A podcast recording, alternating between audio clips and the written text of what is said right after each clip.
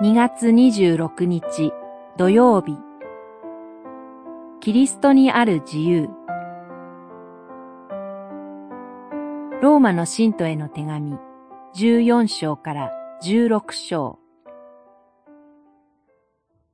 私たちは生きるとすれば主のために生き、死ぬとすれば主のために死ぬのです。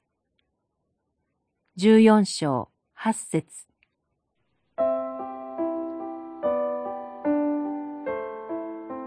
この手紙の宛先であるローマ教会に立場や見解の違いからいさかいが生じていたようです。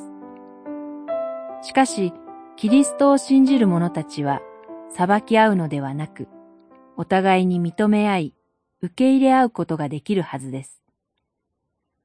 自由そのものであるお方、キリストにあって、自分に凝り固まり、自分を絶対化する不自由から今や解き放たれているからです。私たちは生きるとすれば主のために生き、死ぬとすれば主のために死ぬのです。これはキリスト者の生の根本に関わる事柄です。キリストは私たちのために死に、私たちのためによみがえられた。それゆえ私たちの生と死とは、もはや私たちのものではなく、キリストのものである。私が私自身のものではなく、体も魂も生きるにも死ぬにも私の真実な救い主イエス・キリストのものである。ハイデルベルク信仰問答問い1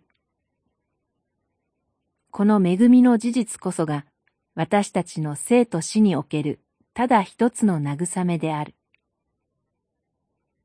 すべての生徒たちは一つキリストの体に結合され、キリストの愛と自由に生かされています。生きることは主のため、死ぬことも主のため。この原則こそ、教会の一致の礎です。祈り。私たちの心と言葉と振る舞い、地上の営みの一切をどうぞご支配ください。アーメン。